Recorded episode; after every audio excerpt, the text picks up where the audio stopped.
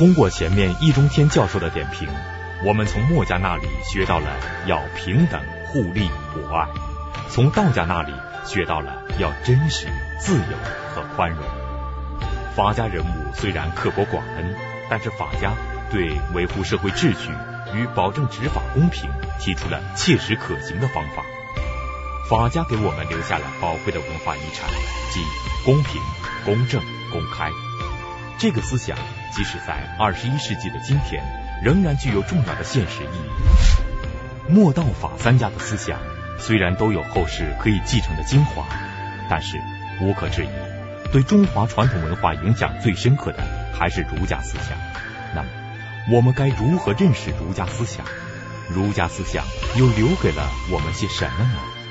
厦门大学易中天教授做客百家讲坛，为您讲述系列节目《先秦诸子百家争鸣》第六部《继往开来》第五集《爱的呼唤》，敬请关注。要知道儒家留下了什么，我们得知道儒家关注什么。实际上，诸子百家的关注点是不一样的。墨家关注的是社会。道家关注的是人生，法家关注的是国家，儒家关注的是文化。孔子有两个学生，一个叫子贡，一个叫子路。这两个学生都曾经问过孔子一个问题：管仲这个人怎么样？管仲，我们知道他是齐桓公的国相。而管仲原来呢是辅佐公子纠的，公子纠和齐桓公两个争夺这个国君的地位打起来了，最后公子纠被齐桓公杀了，而管仲作为公子纠的老师，不但没有自杀，反而去辅佐公子纠的政敌齐桓公，这个事情在子贡和子路看来是不像话的。所以子贡和子路都问孔子说：“管仲这个人不怎么样吧？”然而孔子却对管仲给了很高的评价。孔子怎么说呢？他说：“微管仲，吾其披发左衽矣。”微管仲就是如果没有管仲的话，我们会怎么样呢？我们会披着头发，我们的衣服往左边开了。什么意思？就是在当时的华夏民族看来，一个文明人是不能披头发的，头发要缠起来，盘在头顶上，插一根簪子。如果是贵族，还要加一顶帽子。衣服这个衣襟呢，它是不能往左边开的，要往右边开，这是文明人。如果披着头发，衣襟往左边开，那是野蛮人。也就是说，孔子认为，如果没有管仲保住了我们中原地区的华夏文化，我们华夏族就变成野蛮人了。这个问题更严重。那么我们知道，按照古人的道德，君辱臣死，就是君要受到了侮辱，做臣的要自杀，这是道德问题。头发怎么梳，衣服怎么穿，那是文化问题。按照道德标准，管仲是不道德的，但是他保存了文化，因此他的功劳非常大。这说明什么呢？说明在孔子那里，文化高于道德，文化高于道德是孔夫子超级伟大的地方。我们中国人或者说华人之所以是中国人，之所以是华人，之所以是中华民族，一个很重要的原因就是我们的文化从来就没有中断过，以至于我们中国人，我们华人走向全世界，不管在什么地方，都是华人。有一部电影呢，大家可能看过，叫《刮痧》。刮痧这个电影呢，是讲中西文化冲突的，里面有这么一个情节，就是有一个中国人在一个美国老板的公司里面打工，啊，当然是高级白领了。那在一次宴会上呢，这个中国员工的儿子和美国老板的儿子吵起来了，打起来了。Dennis, I want you to apologize to Paul. It's no big deal. Yes, it is. Come on. Apologize to Paul. I was gonna win. Say you're sorry. Kids fight, they make up. Just let it go. Come on. Count three. One, two, two and a half. 大同，后来这个中国人被这个警方以虐待罪告到了法庭。为什么呢？因为他儿子身上有刮痧的那个痕迹，美国人看不懂，以为这个小孩受虐待了，啊，起诉他，起诉他就把这个美国老板叫到法庭上来作证。At the ceremony where Mr. Zhu was being honored, your son Paul and young Dennis Zhu got into a fight over one of your violent video games. How did you know about now, that? Boys will be boys. They'll get in their scuffles. But wasn't Mr. Zhu's reaction more than excessive? Hmm? The fact is, Mr. Zhu flew into a violent rage and struck Dennis fiercely on the head. It wasn't like that. I Did the Tom You- Zhu in your presence hit Dennis Zhu? Your answer, Mr. Quinlan. Yes. 出了庭以后，这个中国人就去找了个美国老板。 I considered you as my friend, but you sold me out. How the hell do you expect me to work with you again? I just told the truth. You shouldn't have hit Dennis. Why I hit him? Why? My own son. I hit him to show my respect for you, to give you face, you know? What kind of twisted Chinese logic is that? You have to hit your own son so you can show respect to me? 可以。那当然，这个电影最后有一个很好的结局了， 就是这个美国老板他自己去做了一次刮痧，啊，发现这刮痧是很舒服的，那不是虐待，然后出庭作证，把衣服掀开给法官看他背上的刮痧的痕，说这不是虐待，这不是打，那是一种特殊的治疗，啊，大团圆的结局。但是我们中国人看电影的时候，看到前面那个情节的时候都笑。都会笑，为什么会笑呢？因为我们中国人就是这样的，是不是啊？如果你的儿子跟别人的儿子打架，你要给对方面子，肯定是打自己儿子嘛。这个观念从哪里来的？儒家。大家也许记得我前面的节目里面讲过孔夫子的一句话，叫做“子为父隐，父为子隐”，就是在法庭上作证的时候，而做儿子的要替老爸报隐瞒。做爸爸的呢，要替儿子隐瞒，这是正直，这是真实，这孔夫子的观点。按照这个逻辑，有为有隐嘛。你既然是我哥们，你在法庭上作证，就说没打，这是第一条，孔夫子影响吧。第二条，面子问题，面子这个观念和儒家的思想也有很大的关系。儒家讲什么呢？讲道德，对吧？儒家是最喜欢讲道德的。但是我们注意一下，儒家的道德有一个特点，一律都是二人之德。儒家从来不单方面讲道德。比方说，君人臣忠，父慈子孝，一直到发展到我们今天，比方说尊师爱生，他一定是同时向双方发出这个道德要求，他不会单方面的只要求某一个人守道德。所以儒家的特点是什么呢？是人与人不平等。我们注意啊，君人臣忠，父慈子孝，他的道德标准是不一样的，是不平等的。但是他要求对等，就是你不能说只要做儿子的尽孝道，父亲可以胡作非为，可以虐待儿子，不可以。父要慈啊，做臣子的要忠于君王，不等于说这个做君王的就可以虐待臣子，不可以。君要仁，他是对等的，他不平等，但是对等。所以孟子才说：“你君事臣如土芥，臣之事君如寇仇。”你你你对我不好，我就可以对你不好，因为道德是双方的要求。发展到我们老百姓的话，就是你不仁，休怪我不义。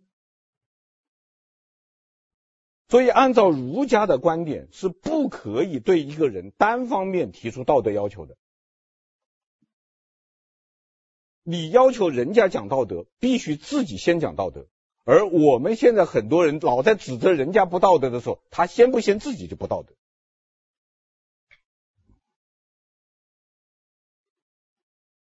儒家讲对等，就产生了一个要求：面对。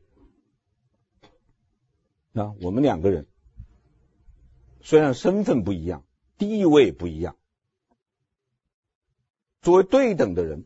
我们必须面对面，君臣、父子、夫妇、兄弟、师生要面对面。面对面就要什么呢？面子。你没有面子，你怎么去面对别人呢？因此，必须君也有面子，臣也有面子，父也有面子，子也有面子，夫也有面子，妻也有面子，兄也有面子，弟也有面子，朋友和朋友，那肯定是都要有面子。有了面子就可以面对，那你有面子，我有面子，对起来，这叫什么？对了，这就对了，不对上了吗？如果我不小心伤害了你的面子，我应该怎么说？对不起。对不起是什么意思呢？哎呀，我呢是想对的，我不是不想对。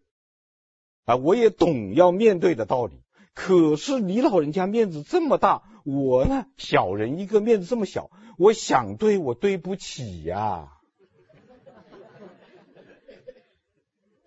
对不起是这个意思。这个时候对方就要说没关系，就说我们没有发生关系，就不存在对不对得起的问题了。但是我现在搭了你的话，我们就对起了吗？用四川话就对得起了嘛，咋个对不起嘛？就对起来了嘛，是吧？所以按照对等原则，那个美国老板应该做的事情是打自己儿子一耳光，这对了嘛？就对上了嘛。可他美国人呢、他不懂我们中国人这个弯弯绕，他傻乎乎的还说你打你的儿子给我面子，什么什么逻辑？他想不清楚。那中国人全明白。而且那个中国人在打他儿子的时候，想都没想过，他第一反应就是怕。为什么呢？就说明这些东西已经变成了我们的文化无意识。所谓文化无意识，就是一事当前，我想都没想，我就会怎么做。啊，由此可以想见呢，儒家的影响是何等之大。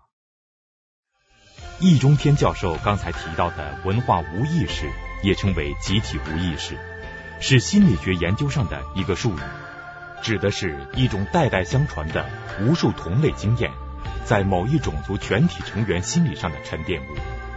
比如电影《刮痧》中的打耳光情节，给对方面子是中国人代代相传、无师自通的同类经验，而打自己儿子便成为无意识的沉淀物。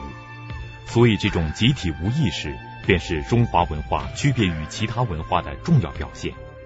可见儒家思想对中华文化的影响之深。那么，我们该如何看待儒家思想？更重要的是，儒家为中华文化提出了自己的核心价值观。我们知道，世界历史上出现过很多的民族。有些民族生存下来、发展起来，有些民族消亡了。难道这些消亡的民族是没有文化的吗？有，任何民族都有文化。它为什么消亡了呢？我猜测原因之一，缺少核心价值观，缺少一种能够全民族心领神会、普遍认同、持续发展的核心价值观。有了这个东西，这个民族就万变不离其宗，也就是我们经常唱的歌所说的：“洋装虽然穿在身，我心依然是中国心。”这个中国心谁给我们的？我们中国人为什么是中国人？为什么华人走遍世界都万变不离其中的是华人？应该说。是我们的祖先给我们留下的。这个祖先包括很多人，包括儒家，包括墨家，包括道家，包括法家，包括先秦其他各家，还包括我们的兄弟民族，是整个中华民族给我们留下的。但是做出突出贡献的是儒家，儒家不是唯一贡献者。这里必须讲清楚，不能一讲到中华文化，马上就等于儒家文化，再等于孔子思想，不对。但是它确实起到了最主要的作用。于是我们又要问：儒家提供了哪些核心价值观呢？三个：仁爱、正义、自强。仁爱主要是孔子的范畴，正义主要是孟子的范畴，自强主要是荀子的范畴。我们下面就先讲仁爱。仁爱作为儒家的范畴，包括三个内容：亲亲之爱、忠恕之道、恻隐之心。首先是亲亲之爱。什么叫亲亲？第一个亲是动词，第二个亲是名词。亲亲就是亲爱自己的亲人，而且首先是父母，父母叫双亲。首先爱自己的父母，其次爱自己的兄弟，这两条加起来就是亲亲。亲爱父母在儒家那里有一个词叫孝。亲爱兄弟，在儒家那里也有一个专用名词，就是悌。孝悌加起来就是亲亲，亲亲就是仁爱的人性基础。因为孔子认为，一个人他天然的就是爱父母兄弟子女的，不需要教育。如果这个都要教育的话，那是畜生，甚至畜生都不一定要教育。那很多畜生都知都有母爱嘛，都都会护护自己的小孩嘛，对不对？就是我们民间一个说法叫护犊子嘛。那那母牛都知道护着自己的牛犊嘛，这个还要教育啊？那你畜生都不如，是人都会，基础，人性基础，而且它还有一条好处啊，它可以推广泛化。为什么呢？很简单，孝是爱父母，对不对？那么父母的父母爱不爱？也爱祖父母。那么祖父母的父母，你该不该爱？也该啊，曾祖父母。那祖曾祖父母的父母该不该啊？高祖父母。往上爱上去了，对不对？我前面讲了，儒家的道德是双向的，对不对？父慈子孝。我们爱父母，那父母该不该爱我们啊？好，父母也要爱子女，父母爱子女，子女的子女爱不爱？爱孙女，爱孙子，孙子的孙子的孙子，又可以往下爱下去，纵向的就全爱了，对吧？纵向的爱。那么悌是爱兄弟，那么兄弟的兄弟该不该爱？啊，亲兄弟爱过了，堂兄弟呢？表兄弟呢？族兄弟呢？相当于兄弟的乡亲呢？相当于兄弟的朋友呢？相当于兄弟的同事呢？相当于兄弟的单位呢？呃，也爱下去吗？横的它又展开了，那么纵的你都爱了，横向的你也都爱了，结果是什么样呢？是整个世界充满了爱。这是什么？仁爱。这是这是这是讲道理，对不对？问题在于孔子他不仅仅把这个道理讲给我们听，他还提出了实行仁爱的具体方法，什么呢？忠恕。忠是什么呢？己欲立而立人，己欲达而达人。恕是什么呢？己所不欲，勿施于人。合起来叫忠恕。很清楚，忠，己欲立而立人，己欲达而达人，是积极的进行仁爱；恕，己所不欲，勿施于人，是消极的在进行仁爱。但是，请大家注意，这里的积极和消极绝没有价值判断，都是中性词。而且，在孔子看来，消极的仁爱就是恕，比忠、比积极的仁爱还重要。孔子的学生子贡问过孔子说：“老师，你能不能告诉我一句话，我终身受用，我一辈子的都可以奉行，不会错的？”孔子怎么回答呢？其恕乎？己所不欲，勿施于人。也就是说，一个人做人，你如果你记不住那么多道理的话，你就记住这八个字就够了：己所不欲，勿施人，保证不会错的。啊，为什么恕比忠重要？三个原因：第一，每个人都能做到。己欲立而立人，己欲达而达人不容易啊，对不对？你首先你自己得立，是不是？你自己得得达，是不是？你自己的老失败，你还帮别人成功，这个太难了。但是说我不愿意的，我也不强加于你，做不做到？太容易了，这是一。第二，都会同意。我说己欲立而立人，己欲达而达人，我要帮你立。我要帮你达，你说我不想立啊，我不想达，我现在过得挺好，我干嘛要成功啊？但是说，我说我不愿意挨骂，我也不骂你；我不愿意挨打，我也不打你啊；我不愿意受侮辱，我也不侮辱你啊；我不愿意挨冻受饿，我也不让你挨冻受饿。你干嘛？那肯定干嘛？那没有人会不说不干的嘛。所以都能同意。那么第三点，己所不欲，勿施于人，体现出来的一种非常重要的精神，就是对他人的尊重。我绝不把我的意志强加于你，这是对人最大的尊重。所以呀、这句话已经成了全人类的共识。已经镌刻在联合国大厦了。一九九三年，世界宗教领袖大会达成了人与人、国与国、宗教与宗教、文化与文化之间和平共处的两项黄金规则。哪两项呢？第一项，把人当人；第二项，己所不欲，勿施于人。世界宗教领袖的共识，实际上这两条是有关系的。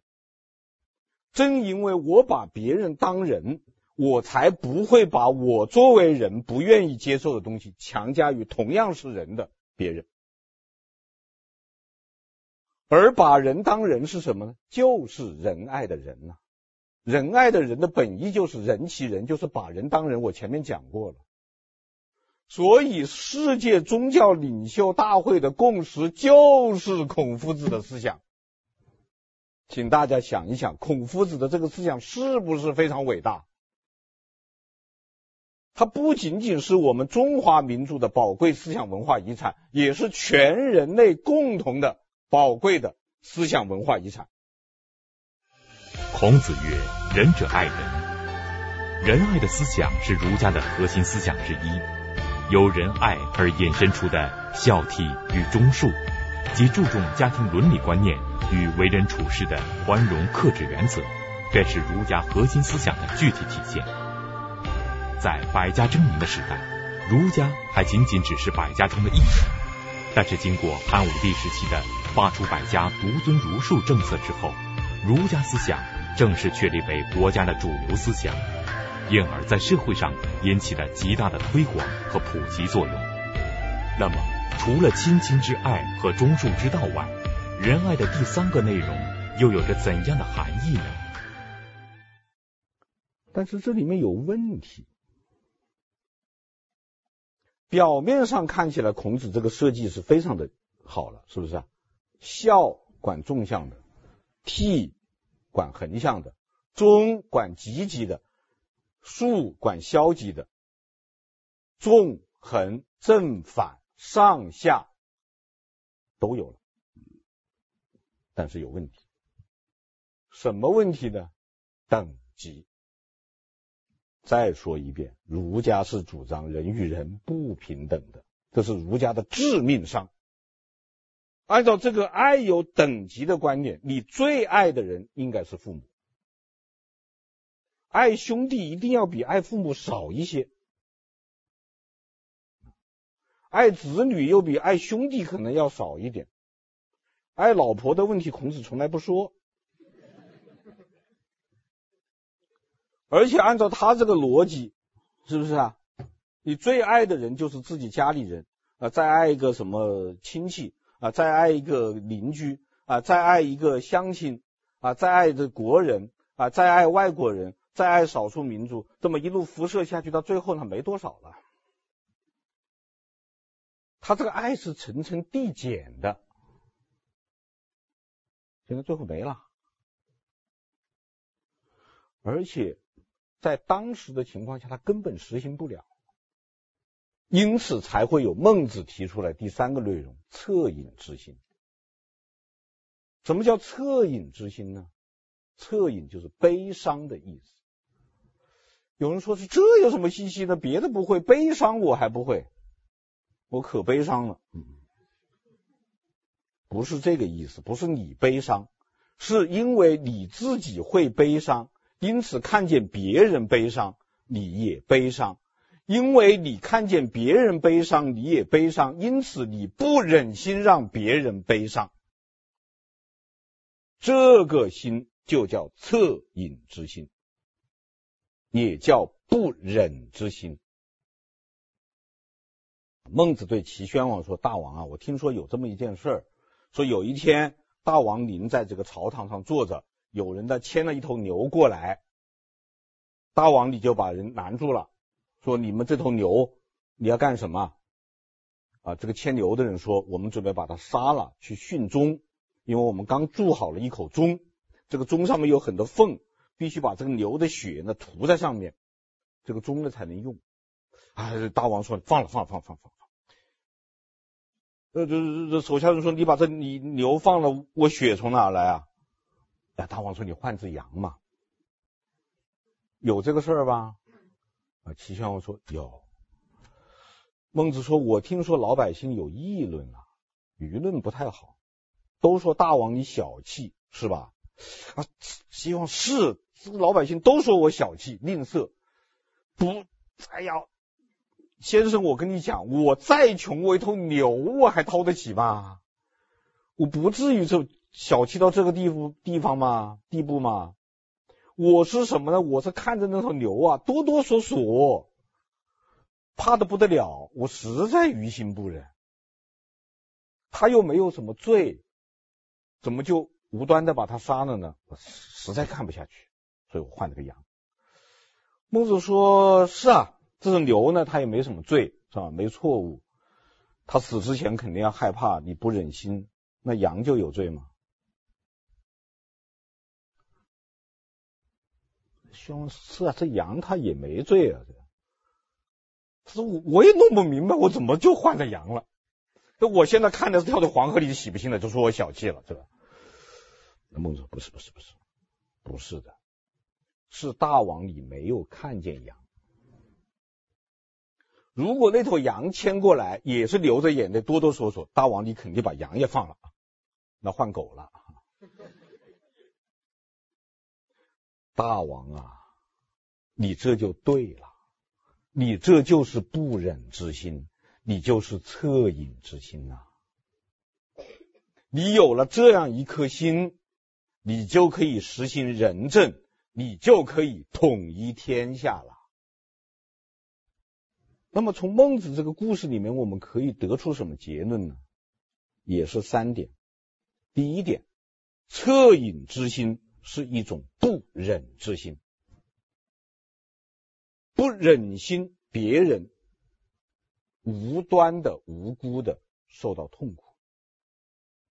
这种心不但可以加于别人，也可以加之于动物，包括对动物的。不忍，这是第一点啊。第二，不忍之心是道德的基础，人必须有这样一颗恻隐之心、不忍之心，才可能成为道德的人。为什么？毛主席教导我们，一个人做点好事并不难。难的是一辈子只做好事，不做坏事。那这句话我理解呢，就是说我们这种普通人难免做点坏事的，太难了嘛。要我一辈子只做好事，不做坏事，这太难。那你怎么衡量一个普通人他是好人还是坏人呢？就看他有没有这个不忍之心。有这颗心就行了，这叫做论心不论迹。因为人活在世界上，他有时候难免，比方说犯点错误，也难免做一些不忍之事。但是你必须有不忍之心，这是底线。第三点，有了这颗心，就可以将心比心，推己及人。我不忍心。你受害，我也想着他也不能受害，他也不能受害，他也不能受害。我不伤害所有的人，最后是所有人都不受到伤害，这就是美好的社会。所以不，这个恻隐之心是仁爱这个范畴当中最重要的内容，而且这样的一颗心应该是不止于对人的。我在《南方人物周刊》上面读到一篇文章，叫《老鼠作为证据》，作者叫刘瑜，我非常感动，可能是个女孩子写的。她说她有一天早上在厨房里听到吱吱的叫声，叫得很惨，后来发现是他同屋的那个另外一个女孩子用了一块那个粘老鼠的那个粘板粘住了一只老鼠。这种灭鼠的方法就是老鼠。爬跑上去以后呢，他下不来，越挣扎就就粘得越紧，最后呢心力衰竭而死。他说我看了非常难受，我马上想起来我小时候邻居的老爷爷用一个老鼠笼子逮住了一只老鼠，然后用一壶开水活活的把老鼠烫死了。他就说他说他发了这样一个感慨，刘瑜发了这样一个感慨。他说：“生而为老鼠，不是他的错。”这是他让他受不了的第一点。第二点是，他说：“即便是龌龊如一只老鼠，他也有生命，他也有感受，他也会痛苦。最糟糕的是，他的痛苦还会传染给你。”我觉得这篇文章表现出来的就是一种博大的人道主义精神。真正的人道主义是连对动物的虐待、虐杀都不能忍受的，包括那些我们要捕杀的动物，包括食用动物，包括实验动物。这就是恻隐之心，就是不忍之心，就是仁爱之心。事实上，儒家。留下的这方面的遗产还有很多，比方说，我前面谈到的子为父隐，父为子隐，现在已经成为现代法治的主流意见，叫做免赠特权。已经有一些国家立法，近亲属可以拒绝在法庭上做出对自己作为亲属的被告的不利证词。啊，收集证据，你警察去查去，查不到这个证据是你警察的事。我作为近亲属没有义务给你们警察破案提供方便，叫免赠特权，仁爱啊，这也是仁爱，这是一种文明的标志，是社会进步的标志。由此我们可以看出，我们先秦诸子的思想、孔子的思想、儒家的思想当中的很多一部分是可以和现代观念对接的。因此，也是可持续发展的，可以抽象继承的。事实上，亲亲之爱、忠恕之道、恻隐之心，也就是仁爱，是儒家代表我们中华民族向全人类、全世界发出的爱的呼唤。我们应该回应这个呼唤，我们应该。实践这个呼唤，这就是仁爱。那么，正义和自强又是怎么回事呢？我们下集告诉大家。